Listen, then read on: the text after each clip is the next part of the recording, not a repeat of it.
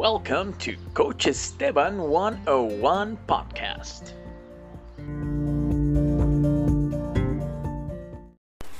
Well, hello guys, Coach Esteban 101 speaking over here. English made simple and logic. Today's topic is about journaling in our podcast or listening practice, and it comes from basically knowing a way or understanding a daily habit that can make your English improve quite a lot without making a big effort.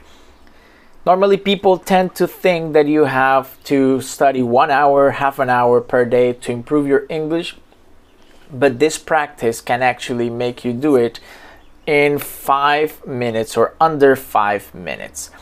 All right, guys, I would also make like to make clear that I'm going to be discussing here about a couple of apps, and none of these apps is sponsoring this episode. If you really like the content, I would like to subscribe in the Spotify channel, Coach Esteban 101, or you can also join my Telegram channel so you can receive daily insights about the language. It's t.me slash Coach Esteban 101. So, with no further ado, let's get onto it uh, about journaling. Journaling is an activity where you basically daily or in the specific uh, different times that you decide, you write some specific information in a piece of paper or in an app. And I brought to you this episode today because journaling is something that has been around in my life for over 500 days already. And this journaling activity, I find it to be very interesting. In my case, it is more for self awareness, prosperity, and abundance that I do it, like the way that I could help more people and do it by practicing my self awareness daily but this is something that I was thinking the other day. I was like, okay, this can actually be uh, used to practice English in a great extent, and it's also used to practice several of the structures in English. So first of all, let's. Uh, let's understand about it, and I'll tell you what's my source of journaling. I use an app called Gratitude app, and in this app, it's basically where I write every day some of the prompts or some of the things that I'm grateful for for that day or the things that I would like to be grateful for during along the day. So it's a practice that I have carried for 550 days uh, approximately. The, well, today that's the day that I'm recording this podcast. And it's an activity that it's something that it already became a habit. In the beginning, I had to remember, like, oh, I have to write my gratitude journal but after it just became like a habit. It's for me it's super common doing being an uh, being doing an activity and in the specific moment that i find like oh this is, would be something interesting to be grateful for i just go to the app and write it. So it became a habit and this can actually happen to you too. So that's why i would I, I brought it here because i was checking out some of the some of the content that was brought by the webpage theblissbean.com that's the T H E B L I S S B E A N dot com. and it's where a blog where a girl was talking or discussing about journaling. And she said it's about documenting your daily life by writing anything. It's actually writing about anything that you want.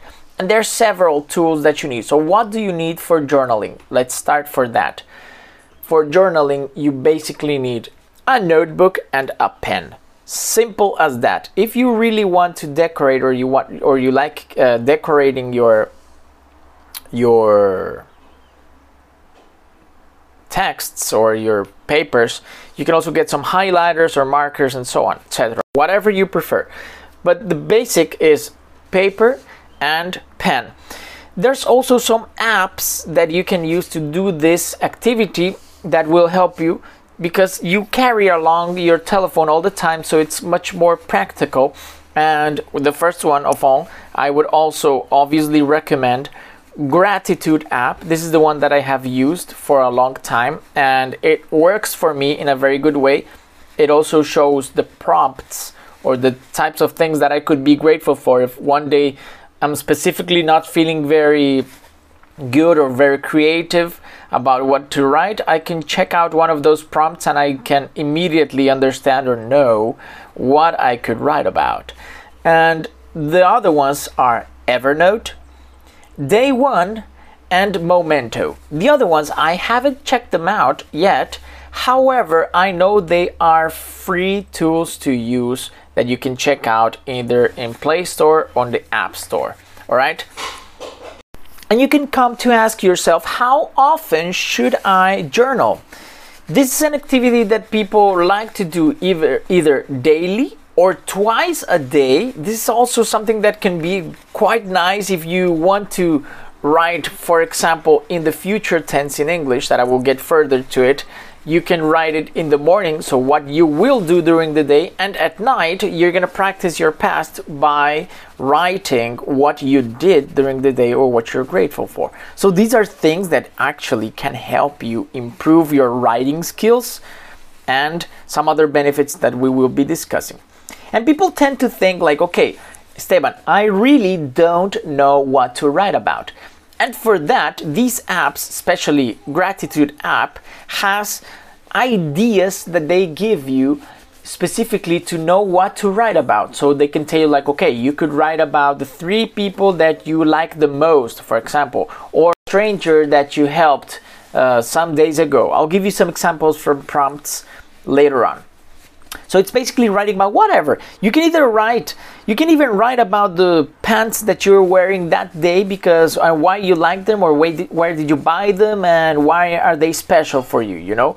It's just creating the habit of putting your thoughts into into reality, putting them in an app or running them in a piece of paper we can actually help you.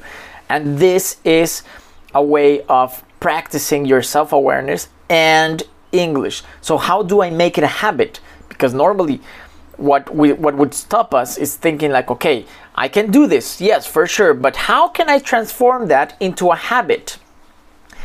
First of all, don't set the bar too high. You don't need to write a specific amount of words. You don't need to write a, a, book. You don't need to write the best text ever. You just need to write something. It can be one sentence but that one sentence is more or it's it's more sentences that yesterday that probably you didn't study your English. So it's not don't worry about the size nor quality of this of the of the texts. Neither do this don't neither worry about the schedule or the time.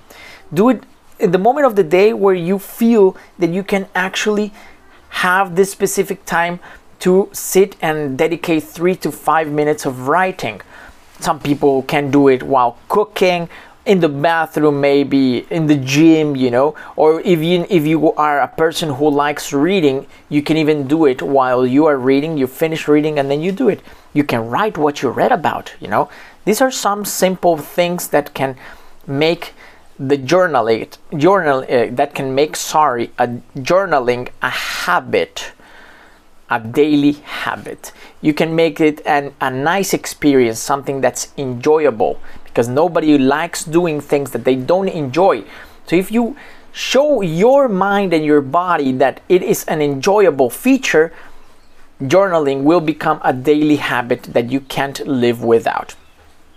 And Mr. Coach Esteban, how can that help me improve my English? Because you have been discussing about journaling but not specifically on how can this improve my English skills. It's very simple.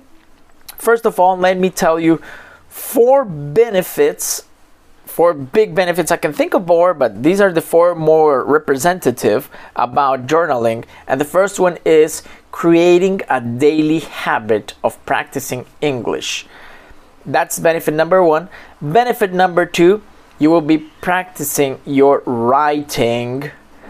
Benefit number three, your imagination will get super well. You will you are train you will be training your imagination, which will make you understand and have the chances to write or think of new sentences or new structures to use while improvising.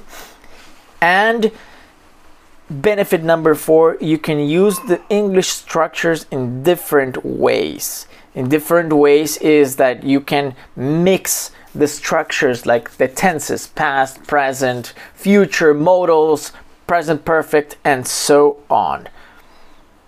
And to understand a little bit better how journaling can improve your English, I would like to tell you some of the trump, the prompts that you can use when you're gonna write. So the first one be like, speak about somebody who lives abroad.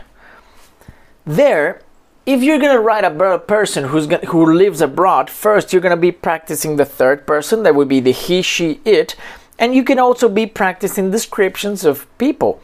So uh, the, the order of the adjectives, for example, knowing that they come before the person and so on.